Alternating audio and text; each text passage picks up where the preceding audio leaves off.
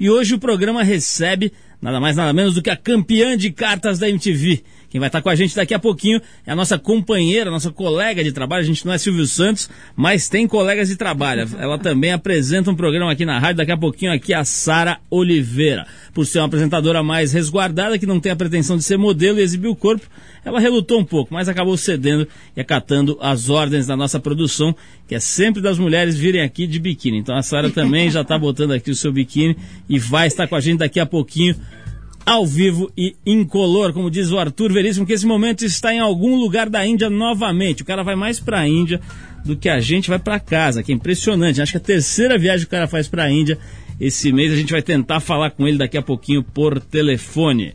Bom, a gente continua com a nossa enquete baseada no especial da revista Trip desse mês sobre felicidade. Hoje a gente vai ter o depoimento de duas personalidades bastante antagônicas aqui no programa. Pode esperar que vale a pena.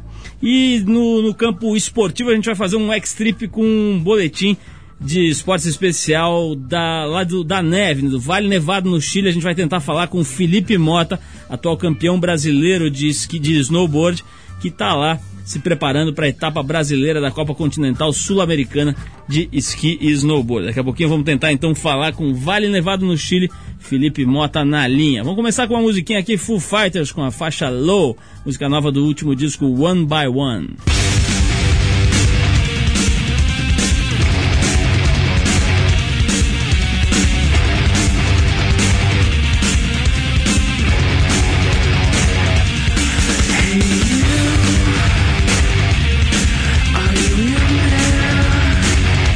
I'm stuck outside you.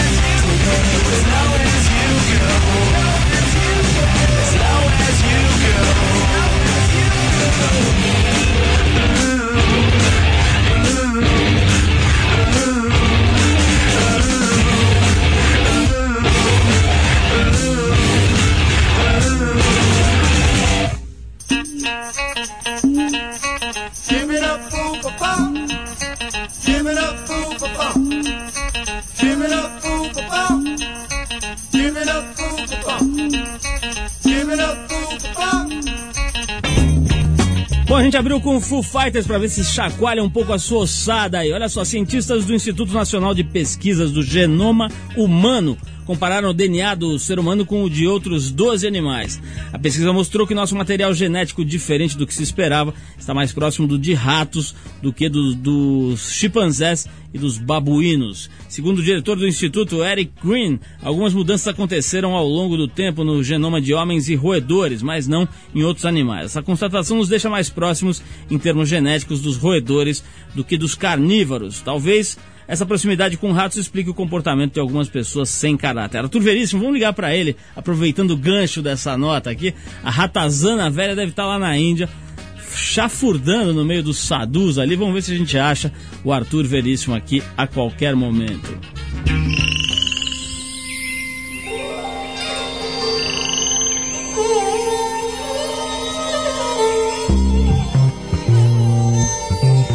Boletim Ibama.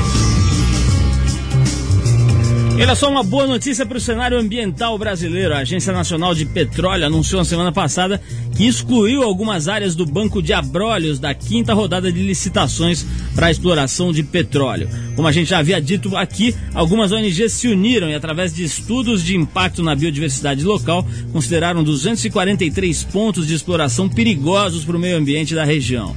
Desses, 162 foram excluídos da lista. Segundo Guilherme Fraga Dutra, gerente do programa marinho da Conservation International do Brasil, embora essa medida ainda não seja a ideal, pelo menos as áreas mais sensíveis, como o coração do Banco de Abrolhos, serão resguardadas das atividades petrolíferas. Quer dizer, estamos aí tentando salvar os recursos naturais, tentando proteger as áreas de preservação que ainda restam nesse país, né? É importante ver aí que alguns desses trabalhos são bem sucedidos. Há pouco tempo eu vi é, exercícios de tiro, né? exercícios de tiro da marinha, canhões, etc., usando santuários com abrolhos como alvo, né, para treino. Realmente são coisas que parecem coisas da Idade Média, mas é isso. Tem boas notícias como essa que a gente acabou de dar rolando por aí também.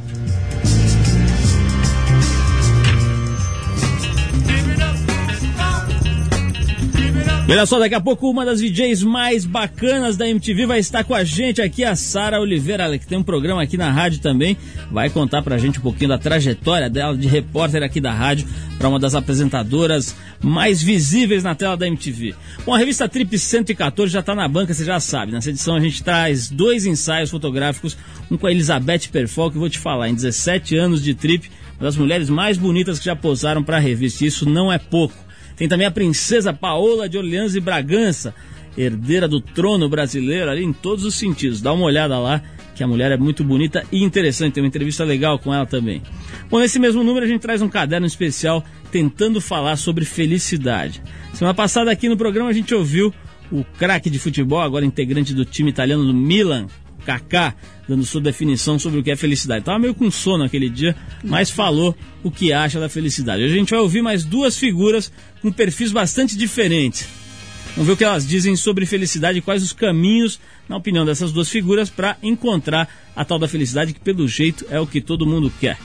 Com vocês, então, a interna chacrete Rita Cadillac e, na sequência, o empresário, aliás, o empresário e ex-piloto de Fórmula 1, Pedro Paulo Diniz. Vamos ouvir o que a Rita Cadillac e o Pedro Paulo Diniz acham e buscam quando se fala em felicidade. Oi, galera da Trip, que é o Pedro Paulo Diniz. Felicidade para mim é um assunto que eu acho bastante complexo. Acho que a busca da felicidade é uma constante de todos. E eu na minha vida eu tenho tentado buscar felicidade no trabalho, no amor, eu me considero uma pessoa feliz, mas apesar que eu acho que a vida é bem complexa e o mundo que a gente vive é muito complexo e não é fácil estar feliz o tempo todo. Então eu acho que a busca da felicidade é uma constante na minha vida e o que tem me ajudado muito buscar felicidade é cuidar de mim mesmo fazendo várias coisas que eu venho fazendo hoje em dia, estou fazendo yoga, cuidando realmente um pouco do lado espiritual ajuda bastante a buscar felicidade. Alô, galera da Trip, tudo bem? Aqui quem fala é Rita Cadillac. Felicidade para mim, eu faço de tudo para ter. sou liberal, numa boa. Agora, a felicidade é poder ter minhas cachorrinhas junto de mim o tempo inteiro. Isso é que é felicidade. Um beijo. Legal, Rita. A gente podia colocar os dois juntos, né? Ia ser interessante ver um bate-papo da Rita Cadillac com o Pedro Paulo Diniz. Imagina que ia sair de coisas interessantes. Os dois parecem conhecerem bastante sobre curvas, né? A gente podia tentar qualquer hora esse papo aí. Bom, tá rolando desde o dia 5 de julho a nova edição do Lola que começou em Indianápolis, nos Estados Unidos, e até o final desse mês terá passado por 29 cidades americanas.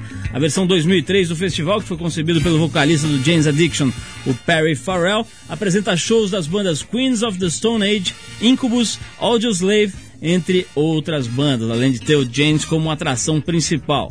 Criado em 91, o Festival Lollapalooza é hoje um dos principais festivais do mundo. Já passaram por lá nomes como Nine Inch Nails, Metallica, Ice-T, Cypress Hill, Rage Against the Machine, Tricky, entre muitos outros. Para quem não pode ir até o Lollapalooza, a gente vai dar uma palhinha agora do que vai rolar por lá. Aliás, o James, o James Addiction, pouca gente sabe, o Perry Farrell é um grande admirador e praticante do surf. Volta e meia se mete em umas baladas pesadas aí de surf, já foi para Mentawai, norte da Sumatra, um monte de lugar lá, se mete com a surfistada e pega as ondas dele. Para quem não pode ir até o Lollapalooza, então vai aí a nossa palhinha. A gente ouve uma das principais atrações, a banda Incubus com a música Wish You Were Here. Daqui a pouco tem a Sara aqui com a gente ao vivo. Vamos lá.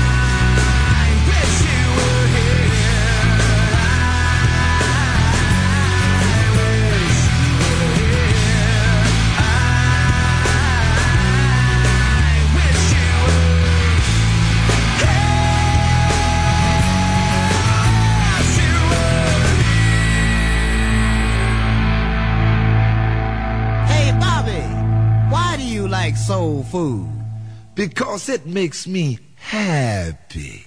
Pass the peas like you used to say. Pass the peas like you used to say. Pass the peas like you used to say. Pass the peas like you used to say. Depois do mega blackout que deixou sem televisão, sem rádio e sem internet milhões de norte-americanos e também canadenses, o prefeito de Toronto, no Canadá, Mel Lastman, Declar... Lastman é ótimo, né? O último homem. Ele declarou que daqui a nove meses o mundo pode aguardar pelo maior baby boom da história. Lastman é conhecido pelos seus comentários de efeito. Certa vez ele implorou para que as Spice Girls não se separassem. Em outra, durante uma coletiva, ele ameaçou um repórter de morte. Agora, essa afirmação é ótima, né? Quer dizer que durante o blackout, a galera ficou lá produzindo uma nova geração de bebês, segundo o incrível prefeito de Toronto, Mel Lastman. Não é só aqui que a gente tem políticos que fazem declarações desastrosas. Né? Aquela da galinha preta, história do ministro ali, até agora Neguinho tá dando risada e ao mesmo tempo tá chorando, né? Porque o ministro que manda uma daquela realmente é preocupante. Falar em coisas preocupantes, estamos com Arthur Veríssimo na linha diretamente de Nova Delhi, lá na Índia. Arthur, boa noite ou boa tarde, né? Aí são 8 horas a menos, quer dizer, são 4 e pouco da tarde, é isso? Não é não, Paulo. Aqui são precisamente 8h50 da manhã. Um bom dia aí para vocês e boa noite, né? Ah, então você está você tá aí. Que, que horas são? Não entendi direito. Aqui são 8h50 da manhã de quarta-feira, Paulo. Ah, entendi. Arthur, me diz uma coisa. O que você está fazendo em Nova Delhi nesse momento, além de estar com essa voz de sono aí? Não, voz de sono coisa nenhuma. Já fiz minha prática aqui de yoga, tomei o café da manhã, estou me preparando para ir para o sul da Índia, estou indo para Bangalore, daí de Bangalore eu estou indo visitar duas escolas de yoga, depois nós vamos voltar para aquela saga interminável que é o Kumbamela, o encontro dos sadhus que é próximo a Bombay, Paulo. Arthur, você já é um local desse Kumbamela, né? Você já chega lá, tem um lugarzinho para você, uma barraca, etc. Como é que é? Você hoje em dia já, já troca o canal da televisão do Sadu sem pedir licença? Como é que é a intimidade ali sua com o Sadu no bom sentido? Ô Paulo, assim, olha, eu, sinceramente, nós já somos locais aqui do pedaço. Nós só fizemos aí duas grandes matérias é, na revista Trip, uma foi em 97, outra em 2001, sobre a saga, a história dos Sadus. E nesse encontro que vai ser na cidade de Nasik, no estado de Maharashtra, próximo a Bombay, que eu acho que vocês devem saber um pouquinho que é Bombay. Bombay é a indústria cinematográfica que rola aqui com muita força na Índia, mais forte que Hollywood, é Bollywood. Então lá vai reunir 20 milhões de pessoas, já está reunido 20 milhões de pessoas. E tem uma pequena parcela de um milhão de sadus. Desse um milhão eu devo conhecer uma turminha de uns 10 mil, Paulo. 10 mil sadus, Arthur. Me diz uma coisa, qual é a sua expectativa, já que você já foi várias vezes, como é que você vai fazer para inovar o seu levantamento jornalístico lá, para que não fique a mesma coisa de das outras vezes que você foi? É, Paulo, a gente vai conviver realmente agora no dia a dia, vamos dormir nas barracas dos sadus. Eu estou junto aqui com o André Meyer, que é o rei do piercing aí do Brasil, ele vai, pretende se pendurar junto com a sadusagem. Nós já descobrimos os sadus que ficam de cabeça, de ponta cabeça, enterrados na terra. A gente vai acompanhar o trabalho dos astrólogos aqui, porque o calendário indiano é, é realmente muito difícil, é complicado para nós ocidentais, mas para eles é bem claro e sucinto, porque é o calendário lunar. Logo após, Paulo, nós temos o Festival do Ganesh. Gente vai pegar um loco em Bombay, que é distante 200 quilômetros de Nasik, onde está acontecendo com Manola, vai ter esse festival do Deus Ganesha, o deusinho elefante acho que é o mais popular aí no Brasil, que é o filho de Shiva Parvati. Então nós vamos pegar estátuas de 3 a 30 metros, que vai desde o tiozinho que tem uma mercearia na esquina ao mafioso que banca o cinema na Índia. Vai ser realmente uma loucura, né, Paulo? Arthur, é o seguinte, esse Uma Loucura me lembrou aquela matéria que você fez com Clóvis Bornai, que foi uma loucura. Como é que ele falava? Ele falava com a língua presa, você lembra, não? Uma loucura! uma loucura! Ô, Arthur, é o seguinte, muito obrigado pela sua participação incrível neste nosso programa. uma boa viagem. Manda um abraço pro Sadu Rexona, que ele tá com o braço levantado há 22 anos, né? Aquele nosso amigo velho de guerra, né? O bracinho dele tá fininho, mas ele tá lá firme e forte. Obrigado pela sua participação incrível e uma boa viagem, Arthur. Paulo, é, eu só queria complementar, hoje, antes de sairmos indo para Bangalore, nós vamos fazer aqui uma matéria de um Sikh que ele tem uma coleção de motocicletas, ele tem dois Triumph, Enfield, BSA, a gente vai decupar a casa dele, o cara tem pelo menos umas 40 motocicletas de época, daí desde 1930 até 1970.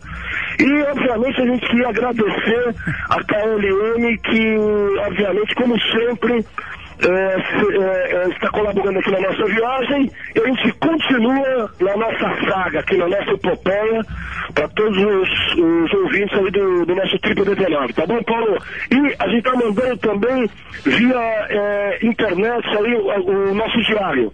Um abraço a todo mundo. Um abração, Paulo. Obrigado, Arthur. Arthur já é piloto da KLM, né? Do jeito que o cara voa ali, já é comandante. Arthur, obrigado. Boa sorte. Manda um abraço pra esse Sadu motoqueiro aí. E agora vamos ouvir Cássia Heller com a faixa Top Top, que é aquela música dos Mutantes, a pedido da Sara que vai falar com a gente logo depois desse som. Vamos lá.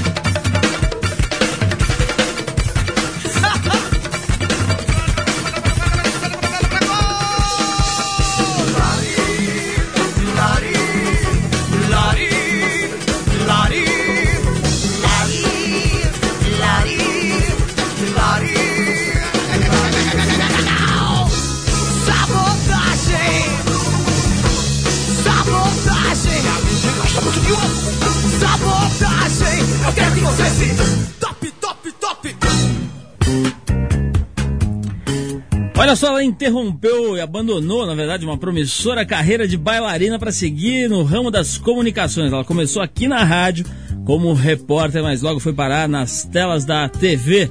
A gente está aqui com a Sara Oliveira, ela tem 24 anos e muitas entrevistas de peso no cinturão.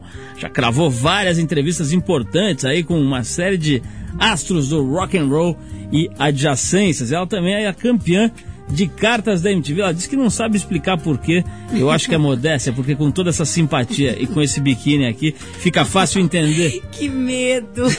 Sara, boa noite, obrigado por você ter vindo aqui. Um prazer te receber aqui. Você que já é da casa, né? Você trabalha, trabalhou aqui, trabalha aqui, tem programa, etc. Mas que é sempre legal estar tá na posição diferente. Você que está tá acostumado a entrevistar, de repente conta um pouquinho da tua vida. Mas eu quero começar perguntando isso. Entrevistas importantes que você já fez, eu citei aqui na, na, na introdução aqui do papo, Mas eu queria saber de você quais foram as que mais marcaram, as que você mais gostou e que, que achou que fez o melhor trabalho. Primeiro eu queria agradecer o convite, eu realmente queria muito ter vindo antes, já sempre gostei. Aliás, eu gostava do Trip 89 desde. Nossa, já... Desde quando você nasceu, né? Porque o programa tem 19 anos, você tem 16. Eu... Eu achava ótima a ideia do Trip 89, toda essa coisa da ecologia. Agora tá de volta, acho ótimo. Parabéns pra equipe, parabéns pra você. Obrigado. Uh, olha, eu gostei muito quando eu fiz uma entrevista com a Marisa Monte. Quando eu era repórter da MTV, aqui como repórter da 89, cara, eu entrevistei tanta gente, tanta gente tão legal. Uh, e CDC, umas pessoas, sabe assim, umas bandas engraçadas, eu era novinha e eu nem eu não conhecia direito, tipo, até contei agora do Perry Falwell, que eu cheguei entrevistar o Perry Farrell, que foi assim, nossa, um dos caras mais afetivos que eu conheci. Agora, como VJ, eu gostei muito de ter entrevistado recentemente Audio Slave, um, Red Hot Chili Peppers. Uh, aqui pra rádio foi bastante gente. Agora, você falou de um cara afetivo, né? O Perry Farrell foi um entrevistado afetivo. Agora, é. tem os entrevistados pegajosos, né? Já teve algum que quis dar um chavecão, assim, quis dar uma chegada mais quente, assim ou não? Não, olha, se você Pensou falar quem, muito, hein? Sabe quem uma vez me paquerou, que eu achei a coisa mais absurda do mundo? O menino dos, back, dos Backstreet Boys.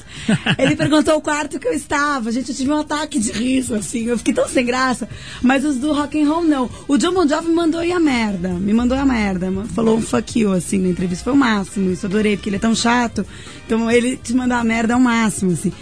Ele é, é chato, assim? Ele é muito chato. Eu não sei o que acontece com ele. Ele é muito chato. Ele realmente... Você achou ele bonito? Ele é bonito. Ele é muito, tem um sorriso muito bonito. Mas eu já entrevistei ele três vezes. Ele foi chato nas três e. Já enjoou. Não consigo nem ouvir a voz dele. Ai, não posso falar essas coisas no ar. Meus... Essa hora não sei se meus fãs estão me ouvindo, eles ficam bravos. Como é que são? Como é que são? Aliás, como é que é o teu. Você estava me falando que você recebe muita carta que você acha que é porque. É, por, por, vários motivos. Primeiro, você apresenta programa de clipe, que é o programa é, mais popular MTV, e tal. Né? E, e, também porque você é mais nova, tem um jeitinho mais acessível, mais parecido com a galera que está te assistindo. é isso mesmo? Eu sou uma menina normal. Eu tento Acho, eu acho que é isso. Eu sou muito espontânea, eu sou normal, que eu sou no ar, eu sou fora. E eles acabam percebendo isso, né? Não tem uma distância. A MTV, ela prega isso também, né? A gente é muito próximo do, do, do adolescente, do jovem. A gente é jovem, a gente é meio adolescente, tudo junto. E, e é meio de verdade. Eu não era apresentadora, eu não estudei para ser apresentadora, não tinha esse intuito. Eu fiz jornalismo, rádio TV e de repente me colocaram na fogueira ali ao vivo e eu fui o que eu era com os meus irmãos adolescentes na época, o que eu era com os alunos quando eu dava aula de inglês, o que eu era com os meus amigos. Eu acho que é por isso que deu certo. Marcela, você falou que você é, é, fora da TV, o que você é lá dentro. Tem umas figuras que não são assim, quer dizer, que lá dentro fazem um personagem, depois é outra coisa? Eu acho que tem, né? Tem em qualquer lugar até artista musical como apresentador, como ator, como atriz também, porque tá fazendo um papel. E essa história de ter sido, você ter sido bailarina, você era bailarina de verdade ou fazia ah, aquela delícia. aulinha no clube? Não, eu dancei no Municipal com a Ana Botafogo, olha que Opa. honra. Quer dizer, era, ela, ela foi a estrela ali. Mas você dançava mesmo ou fazer o papel de árvore, não, aqueles negócios? Não, eu dançava. Adoro fazer papel, né, uhum. figurante ali. É. Não, eu morei em Londres com a Royal Academy of Dancing, eu dancei com uns os estudos de ensino da, do Cisne Negro, Instituto de Balé Cisne Negro, que é um dos mais importantes de São Paulo. Aí eu tive que largar, porque balé requer muita disciplina e eu queria ser repórter. Então eu continuei fazendo contemporâneo, pilates, até hoje eu faço, mas fui para a carreira de repórter. Como é que é essa história de disciplina do balé? O que, que precisa Muito. fazer? Você precisa ajoelhar no milho? Não, você não tá fazer Como é que é essa não tá história? Tá entendendo. Olha, eu acho que toda a disciplina que eu consigo até hoje, até rigidez na vida, de tipo, ser perseverante, de, de ir atrás das coisas, tá? Por causa do balé, porque era muito complicado. Eram cinco horas de treino por dia. E, e, até alimentação, hoje, tudo que eu tenho hoje de natureba, de, de, de rigidez com a vida mesmo, sem também, não muito, né? Mas com a disciplina por causa do balé. As professoras são muito bravas, é difícil.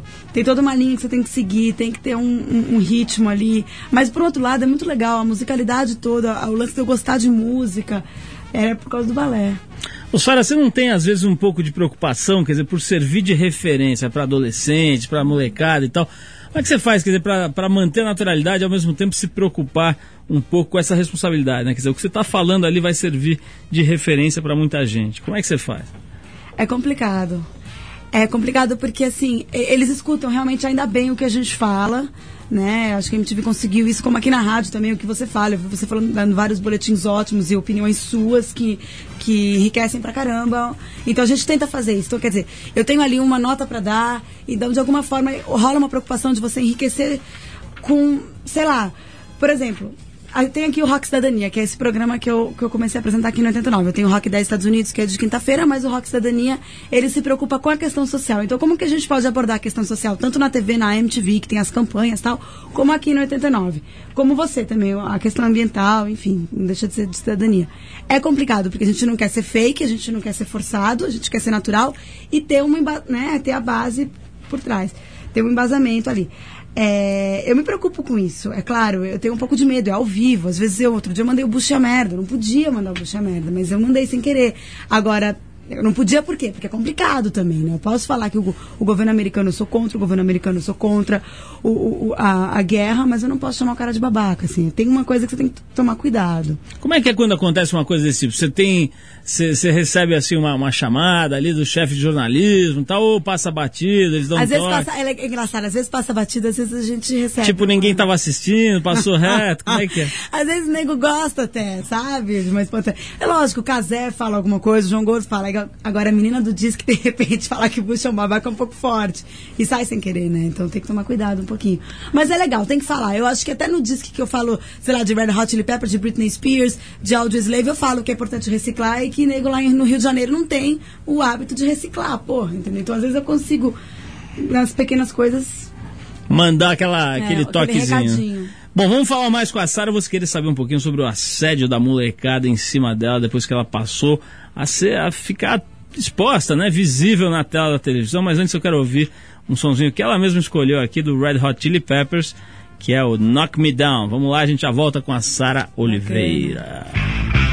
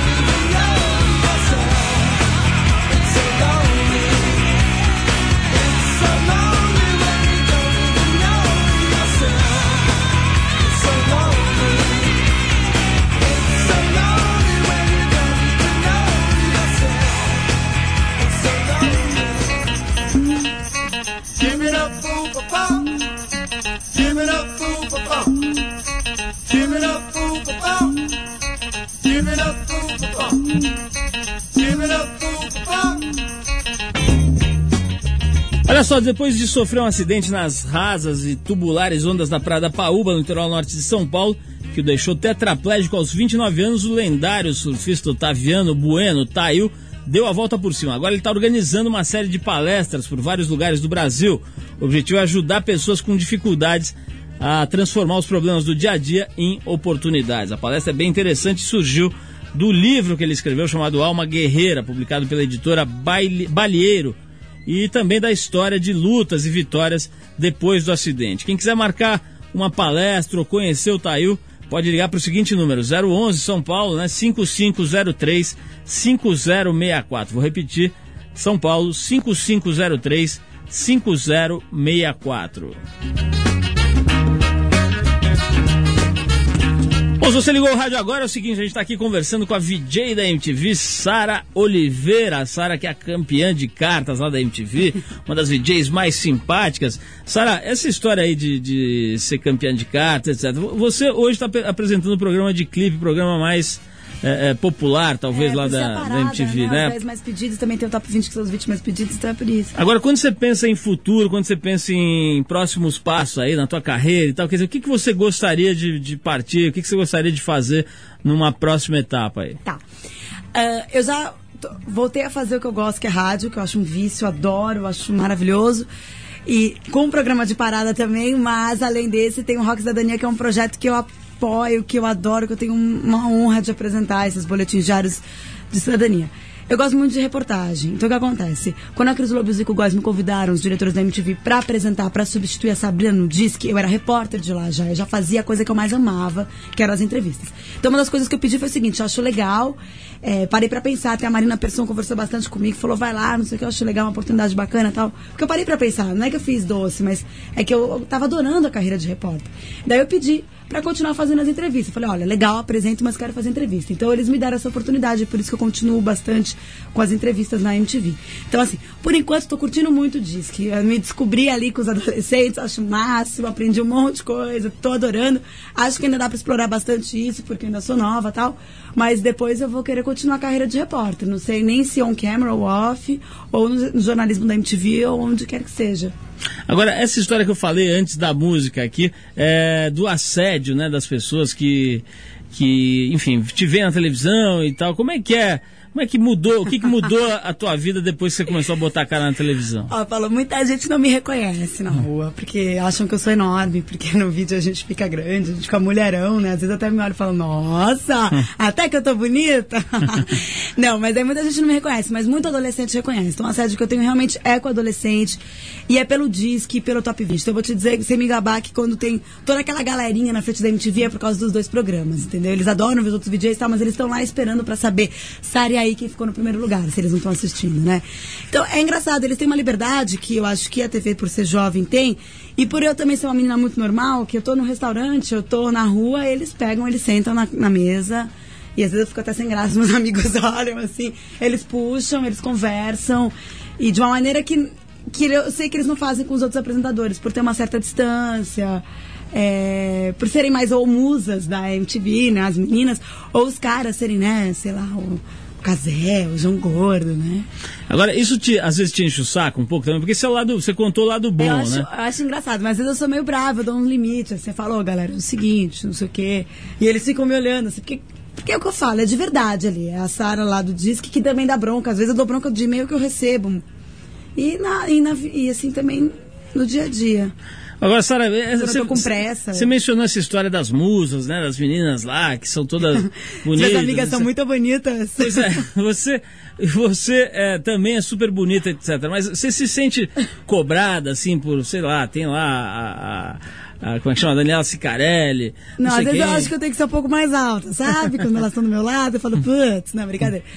É, eu já, já entrei em noias, em, em, uns momentos já entrei, sim, não noia de, por me comparar a elas, mas noia da, a TV você não pode engordar, por exemplo, é uma coisa forte isso, E eu falo, meninas, olha, falo para as minhas figurinistas, eu não sou protótipo de beleza, eu não sou modelo, eu tô aqui para apresentar um programa. Eu sou uma menina normal, eu sou girl next door, me deixa em paz, porque eu não vou bancar gostosa, porque não tem cabimento eu fazer ensaio fotográfico de gostosa, porque é, é brega, fica ridículo, tá, tá? A barriga de fora me pedem para colocar, por causa da barriga do balé, enfim. Beleza, vamos colocar a barriga de fora de vez em quando, mas menos, entendeu? Porque eu fiz uma homenagem a Cassia no, no, no VMB do ano passado, Colocaram uma roupa que realmente estava bonita, tudo bem, mas foi demais aquilo. Eu achei um exagero. Daí depois falei, não, agora não mais. Já deu minha cota ano passado. Ou, lógico que você não vou estar lá com, com o Casé apresentando o tapete vermelho com um vestido sexy. Realmente é VMB.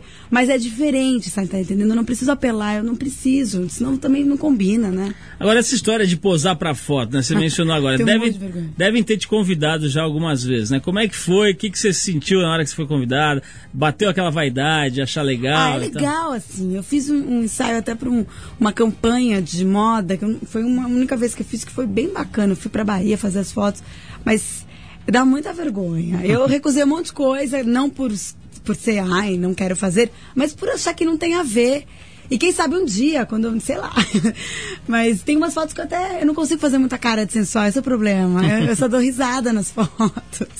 Mas você, você acha que isso pode rolar na tua vida a qualquer hora? Então, Acho, o acho negócio normal, tá, tá meio fechado. Não, não, não tô fechada, não. Acho legal. Um dia vamos fazer, mas não agora.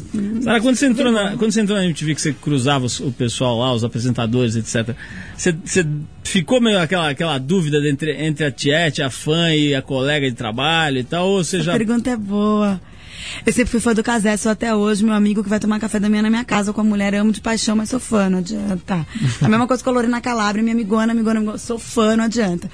É, o Edgar, eu já conheci o Edgar aqui da, da, da 89, né? Então, eu já tinha aquela admiração, mas eu era mais brother, assim, não tinha coisa de fã. Eu acho.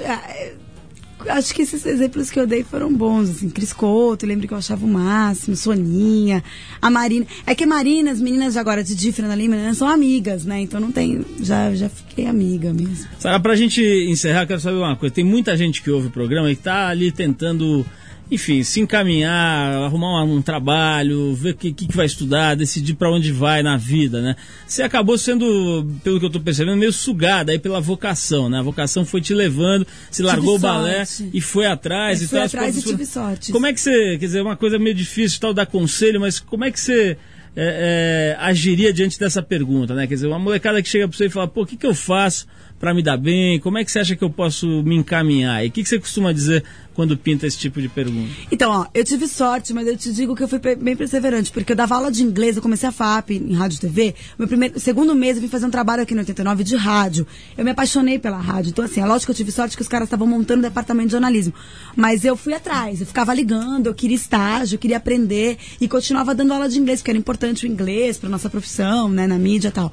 Eu acho que é isso, é estudar. Eu sei que faculdade no Brasil é muito caro e entrar na USP é muito difícil, mas é tentando. Hoje em dia as faculdades, por mais que sejam caras, dá para trabalhar, fazer bico e pagando, né? Pagando, sei lá, como é que fala? É. Mensalidade. É, as- não, não, não, não só a mensalidade, mas as bolsas, isso. Tá. Agora, quer dizer, quer dizer, pe- pelo que eu estou entendendo, você acha que o estudo é fundamental, né? Sim, sim, opa.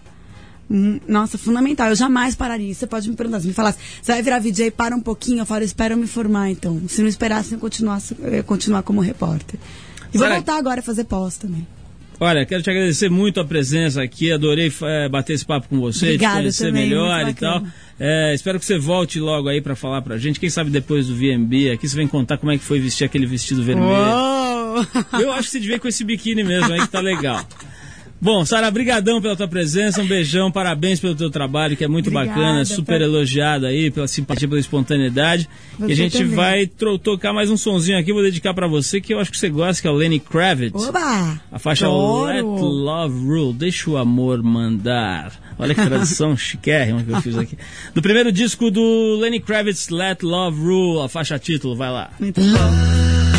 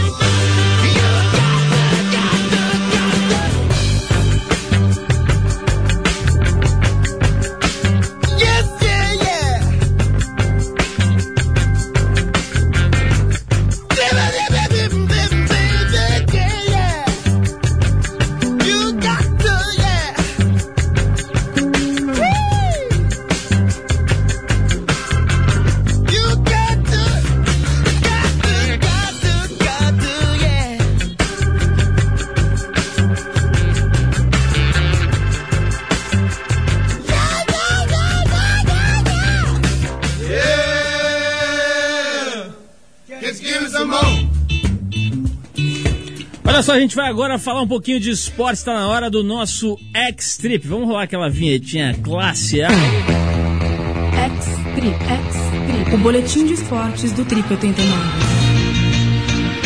Pois é, o X-Trip hoje especial neve. Começou essa semana lá em Vale Nevado, no Chile, que é a maior estação de esqui da América Latina. O 18º Campeonato Brasileiro de Esqui e também o nono Campeonato Brasileiro de Snowboard. Nossa, já tem nove.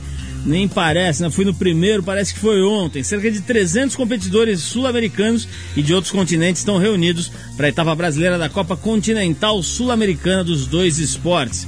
Os atletas vão disputar provas de slalom, slalom gigante e super gigante no esqui e snowboarder, o border cross, né? O half pipe e o slalom paralelo gigante no snowboard. Nossos melhores representantes estão por lá brigando por títulos e também por posições nos rankings. Entre eles está o líder do ranking brasileiro overall de snowboard. A gente está falando do Felipe Mota, está na linha nesse momento direto lá de Vale Nevado para contar pra gente como é que tá o clima por lá. Felipe, boa noite, está ouvindo a gente bem aí por telefone? Perfeito, Paulo. Tudo bom? Boa noite. Boa noite para você, para todos os ouvintes. Tá Felipe, tudo ótimo. Antes aqui. de mais nada, as condições aí. Eu tive aí é, mais ou menos duas semanas atrás e tava legal e tal, deu uma nevada, mas ainda não tava aquela condição clássica. Como é que tá agora a condição da pista, que é fundamental para que o campeonato role bem? Bom, a, a condição da pista do campeonato ela tá boa. A gente está com neve suficiente para fazer as provas. Agora, para aproveitar a montanha no geral, a gente está com menos neve do que o ideal, entendeu? Menos neve do que os anos normais. Tá muito mais quente do que o normal. Então a gente tem tido vários dias de sol e calor, muito calor aqui, Paulo. Felipe, eu queria saber uma coisa, quer dizer, eu estava comentando agora na, na introdução, né, que já são nove campeonatos brasileiros de snowboard. No começo a gente estava lá no primeiro e tal, era uma coisa, era quase que uma brincadeira entre uma galera que já sabia andar, né? Hoje, nove anos depois, tem nego andando muito bem e você é o líder do ranking. Como é que é a distância entre o nível dos brasileiros e o nível dos melhores do mundo? Diminuiu muito ou continua muito longe? Como é que é a tua avaliação? Bom, ela vem diminuindo, né, Paulo? Mas é um trabalho gradual, né? Assim como, pô, você pode comparar o snowboard com todos os outros esportes que a gente viu aí. Acho que o mais fácil de fazer uma analogia, na minha opinião, é o tênis. Então, assim, em relação ao primeiro campeonato, com certeza hoje a gente está anos-luz, a gente já está muito mais perto dos gringos. Então, por exemplo, nas provas de hoje, a gente chega realmente a disputar com europeus, com americanos, a realmente estar ali disputando, entendeu? Agora, dos competidores de ponta, ainda, ainda tem uma estrada a ser, a ser trilhada. A gente ainda tem que continuar evoluindo. Felipe, a gente está falando de snowboard como se todo mundo soubesse o que, que é o snowboard. Tem muita gente que ainda não sabe, que ainda não conhece, não está familiarizado. Você como é que definiria a diferença principal, quer dizer, para explicar a diferença entre o esqui que todo mundo, pelo menos na televisão, já viu, etc., para o snowboard? Qual que é, que na tua cabeça, como é que se define essa, essa diferença? Bom, para mim e acho que para todo mundo que faz e todo mundo que, que já experimentou, a diferença e a explicação mais básica é que o snowboard é o surf na neve, né? Assim, é, é o jeito mais fácil de colocar o que a gente está fazendo. Realmente a gente está surfando um meio diferente. Ao invés de ser água, a gente está surfando a montanha. É simples. Que, que aliás está forrada de água, né? Porque a neve não deixa de ser a água ali em outro estado e acho que é por isso mesmo que fica tão parecido, não é, Felipe? Com certeza. A neve fofa, que é, a- que é a neve virgem, que é o que é o assim ó, o supra-sumo do, do snowboard é um, é um meio que é até meio diferente, né? Não é nem a água nem o sólido, é uma coisa entre os dois, assim, é uma coisa única. Escuta, como é que tá a galera do Brasil esse ano aí? Quem são os. Você é suspeito para falar que você é um dos principais candidatos à medalha, título, troféu, mas quem são os outros brasileiros que estão bem, que você já viu aí se preparando e tal, que você acha que vão chegar junto? Pô, então, Paulo, a gente tá com a gente tá com uma equipe boa esse ano. A gente tá com o Ricardo Moruzzi, que é que na parte alpine de border cross ele sempre vem bem. A gente tá com o André Sivinski, que no que no half pipe anda super bem. A gente tem a Isabel Clark, que é a nossa melhor é, competidora na categoria feminino em diversas categorias. Então a gente está com uma equipe forte. A gente está começando a ter um pouco de renovação. A gente tem o Jonas Amarante que está aí começando também e já está mandando bem. E na verdade hoje a gente já teve a primeira prova. Hoje a gente teve a prova de border cross e eu fiquei, eu fui o campeão brasileiro, fiquei em 11 primeiro no, no campeonato internacional e fui o melhor latino-americano colocado. Então na minha frente ficaram só europeus e americanos. E no feminino a Isabel Clark levou não só o campeonato brasileiro como a Copa Continental também. Então a Isabel hoje está de parabéns. Pô, parabéns pra você, Felipe. Não sabia se já tá então com o troféuzinho aí no quarto, é isso? Tá na- já tá na, em cima da mala ali na prateleira? O de Border Cross já tá aqui, Paulo. Pô, parabéns então de novo. Agora, eu tava lembrando do Jonas, né? Você falou, o Jonas é realmente mais jovem que a galera, etc. Mas esse moleque tava no primeiro campeonato, ele acho que não cabia nem no. Na, na- na- no- não tinha casaco ainda pro tamanho dele, mas ele já tava lá ciscando lá no primeiro campeonato nove anos atrás. Quer dizer, esse daí realmente tá investindo. Agora, com, eh, falando sobre isso. É uma pergunta que me vem à cabeça que eu acho que todo mundo deve pensar é o seguinte: como é que vocês que gostam do snowboard, do esqui, etc., é, é, num nível competitivo, fazem para treinar num país em que, pô, todo mundo sabe, né? A gente aqui pra, pra neve tá igual a Bolívia pro surf, né? Tá meio complicado aqui no Brasil para praticar esse esporte. Como é que vocês têm feito para se manter é, em forma nesse esporte? Bom, a verdade é o seguinte, não, não tem muito segredo nem magia. Para realmente evoluir e para treinar assim eficazmente para o esporte, o jeito é ficar fora, já- é realmente você gastar tempo na neve. O que dá para fazer enquanto você está no Brasil é fazer um pouco de, de esporte paralelo. No caso do snowboard, o que ajuda bastante é o wakeboard, o sandboard, o skate e o surf. Então todos os outros esportes de prancha ajudam, mas nada como tempo na neve, não tem jeito. Tem que, você realmente tem que estar disposto a ficar tempo fora do país e ficar lá no frio, na neve, andando de snowboard. Felipe, obrigado pela tua participação aqui no programa. Parabéns por mais um título brasileiro. Manda um beijão pra Isabel, abração pro André e pra todo mundo. Não deu pra estar nesse campeonato, mas você sabe, fui aí acompanhar os preparativos aí umas semanas antes pra ver se a pista estava em hora, se estava tudo no lugar. E espero que no próximo ano esteja aí pra ver você ganhar mais um. Parabéns, Felipe. Obrigado. Obrigado, Paulo. Um abraço a todos e espero que você esteja aqui ano que vem também. Valeu. Um abraço. Tchau, tchau. X-Trip, X-Trip, o boletim de esportes do Trip 89.